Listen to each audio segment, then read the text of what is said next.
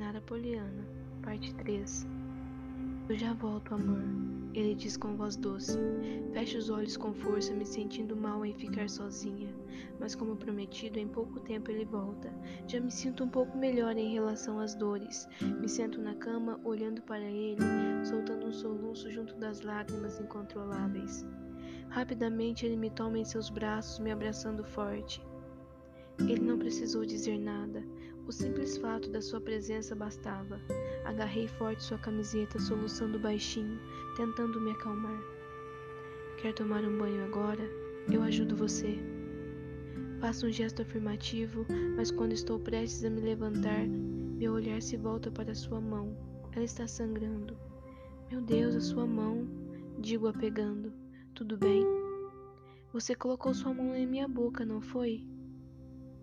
Me desculpe, digo triste. Tudo bem, amor.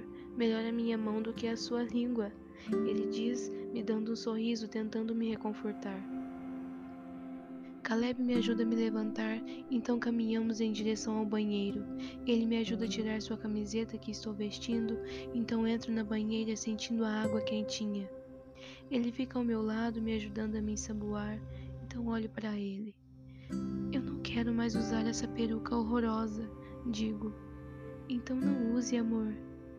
Minha mãe me obrigava, ela dizia que se eu usasse lenço, todos saberiam que eu tenho câncer. Mas eu não quero mais, eu quero um lenço. Caleb me dá um lindo sorriso, então vamos comprar um lenço. Esse garoto é simplesmente incrível. A forma como ele me trata. É lindo como ele reage às coisas. Ele é forte, caloroso, sorridente e ao mesmo tempo sensível, amoroso e carinhoso. Ele é como a brisa refrescante de verão, é chuva de maio. Ele traz serenidade, amor e paz, abundância e vida. Esse é Caleb, o meu Caleb. Assim que termino de me vestir, puxo Caleb até o banheiro, pegando uma caixa de primeiros socorros que vi. Não acredito que vai fazer isso, ele diz olhando para mim. É claro que eu vou, eu sei que você não lida bem com sangue ou ferimentos. Começo a limpar o sangue de sua mão com água e sabão, sorrindo quando Caleb dá um pulinho. Está ardendo, ele diz fazendo carinha de choro. Que ironia! Uma doente terminal está enfaixando a mão de um cara. Deus, como ele pode ser assim tão fofo, tão sensível? Que saudades que eu estava dele, do seu jeito meigo. Prontinho. Me desculpe novamente por isso. Como eu disse, melhor a minha mão do que a sua língua. Como eu poderia beijar você se não tivesse uma língua? Ele diz dando uma gargalhada gostosa, o que me faz rir quase que automaticamente. Vamos comer, amor. Ai meu Deus! Eu exclamo, me lembrando de que passei a noite fora e meus pais vão me matar literalmente. O que foi? Eu dormi fora e isso não é nada bom. Ainda tenho que dizer aos meus pais que eu vou ficar uma semana com você. Fique tranquila, amor. Eu já disse isso a eles. Seu pai e sua mãe concordaram. Hoje vamos lá pegar suas roupas e ir ao médico. Como você sabe que eu tenho que ir ao médico? Foi essa condição de seu pai. Ele sabia que eu não queria ir e que você me convenceria. Deixe de marra, garota, ele diz sorrindo. Ao chegarmos à cozinha, ele me serve um suco de maracujá que sabe que eu amo. Sorri quando vejo uma torta de chocolate. Você comprou uma torta? Pergunto sorrindo. Sim, eu vi sua carinha quando sua mãe não deixou que você comesse a torta ontem. Por isso que eu te amo, digo sorrindo. O que você achou da nossa noite ontem, amor? Ele pergunta, vindo até mim, pousando as suas mãos em minha cintura. Foi maravilhosa. Se eu soubesse que isso era tão bom, não teria adiado tanto digo fazendo sorrir. Eu estou tocado que tenha sido seu primeiro. Achei que tivesse encontrado alguém enquanto estava fora. Tinha me esquecido de como você é ciumento, digo sorrindo. Helena, você ficou com alguém? Ele pergunta, ficando sério. Você e eu sabemos que sim. Sei que você também ficou. O que fizemos foi completamente normal. Foi uma tentativa fracassada de esquecermos um ao outro, de tentar apagar o que a gente teve, mas ambos sabemos que não se dá para apagar o amor. Ele é como uma fênix, ele sempre renasce das cinzas. O nosso amor renasceu no momento que nos encontramos novamente. Digo fazendo sorrir. Eu concordo plenamente com você. Eu te amo. A propósito, você fez um belo trabalho com essas mãos e essa boca ontem. Digo malicioso, vendo ficar vermelho. Está me deixando com vergonha? Ele diz, olhando para outro lugar menos para mim. Eu sei, e eu amo essa sua carinha fofa. Pare, não está ajudando. Ele diz, dando uma risada tímida. É isso que eu mais amo nele. Ele não é como os outros caras. Ele é sensível, sabe como tratar bem uma mulher. Não é como os outros garotos que são abusados e só querem usar as mulheres como objetos. Céus, como eu o amo! Assim que chegamos em minha casa, depois de receber os abraços apertados de meus pais, fui até meu quarto pegar algumas de minhas coisas para ficar com Caleb e me trocar para irmos para o hospital. Mãe, pai, vocês não precisam ir. Não precisam constatar o que já sabemos. Não precisam sofrer novamente. Nem mesmo você, Caleb. Digo, tentando os livrar do da dor que estão sentindo. Posso falar com você um minutinho? Caleb pergunta.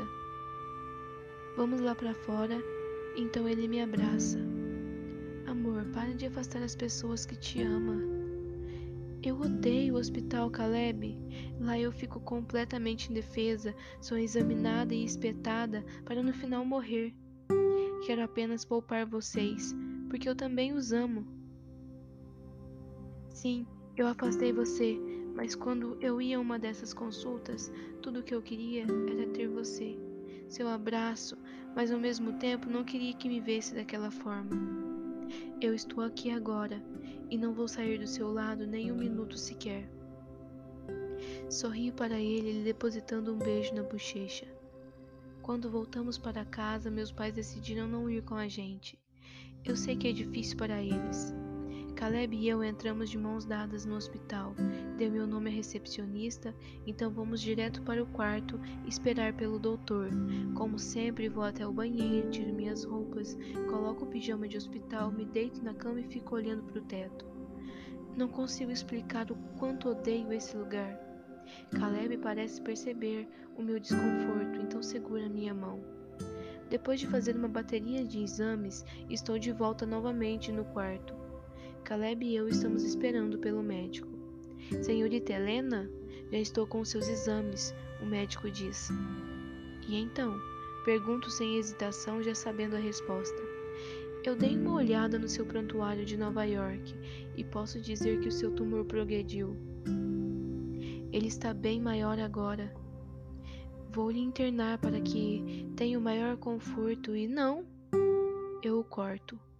Não vou passar os últimos dias da minha vida no hospital. Isso está fora de cogitação, digo convicta.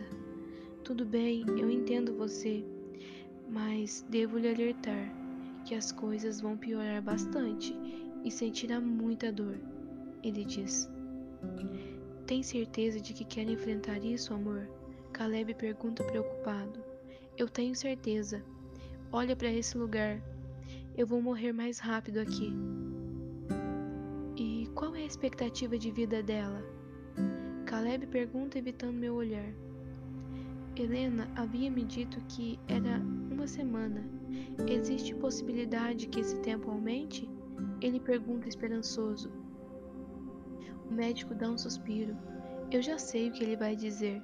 Já estou preparada para isso.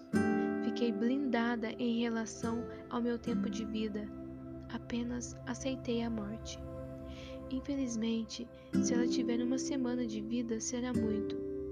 Vendo os exames dela, o modo como o tumor progrediu, seria um milagre se Helena ficasse viva mais do que uma semana. O médico diz: Tudo bem, podemos ir agora? Me diga sobre as dores de cabeça, o médico diz. Eu a sinto quase todo dia, às vezes fraca e às vezes muito forte. E as convulsões? Como o senhor já sabe, uma por dia. Digo, evitando o olhar de Caleb. Ele não sabia disso. Ok, e o vômito? Já faz alguns dias desde o último. Ei, rapaz, quer aprender a como se aplica morfina na veia? Estou disposto a ensinar você, para que isso a deixe mais confortável com as dores. Não se engane, ela parece forte, mas eu tenho certeza de que ela está com muita dor agora, o médico diz. E ele tem razão. Eu sinto dor constantemente. Na cabeça, em meu corpo, nas articulações principalmente. Quer uma dose de morfina agora, mocinha? O médico pergunta sorrindo. Está de brincadeira? É claro que eu quero, pergunto fazendo sorrir. Depois que o médico ensinou a Caleb como se aplica morfina e lhe deu instruções, estou colocando a roupa para irmos embora. Tenho um presente para você. Caleb diz com as mãos para trás, me dando um lindo sorriso. O que é? pergunto ansiosa. Ele mostra as suas mãos, revelando um lindo lenço azul marinho. Sorrio para ele, deixando que as lágrimas caiam. Difícil estar morrendo, as emoções ficam à flor da pele. Esse simples gesto já é o bastante para me fazer chorar. Ele enxuga as minhas lágrimas e me ajuda a colocar o lenço. Lhe dou um beijo em forma de agradecimento. A vida é passageiro, é frágil como uma rosa. Mesmo cuidando dela, arregando, lhe dando amor, um dia ela sucumbirá. Será vencida pelo cansaço, murchando e secando. Então será o seu fim. Estou na casa de Caleb agora, sentada em frente à janela, vendo a chuva cair. Eu o vejo entrar no, no quarto com um sorriso nos lábios. Está escrevendo? Ele diz. Meu sonho era ser escritora. Eu sempre escrevia, mas parei quando adoeci. Primeira vez em um ano, digo. Posso ver? Ainda não. Digo fechando o caderno, escondendo o conteúdo. Como é maldosa, ele diz fazendo biquinho. Me levanto indo em sua direção, jogando os meus braços ao redor de seu pescoço. Vamos lá para fora, amor, digo sorrindo. Mas está chovendo. Eu não ligo. Eu vou te dizer o que vai acontecer. Digo-lhe dando um beijo.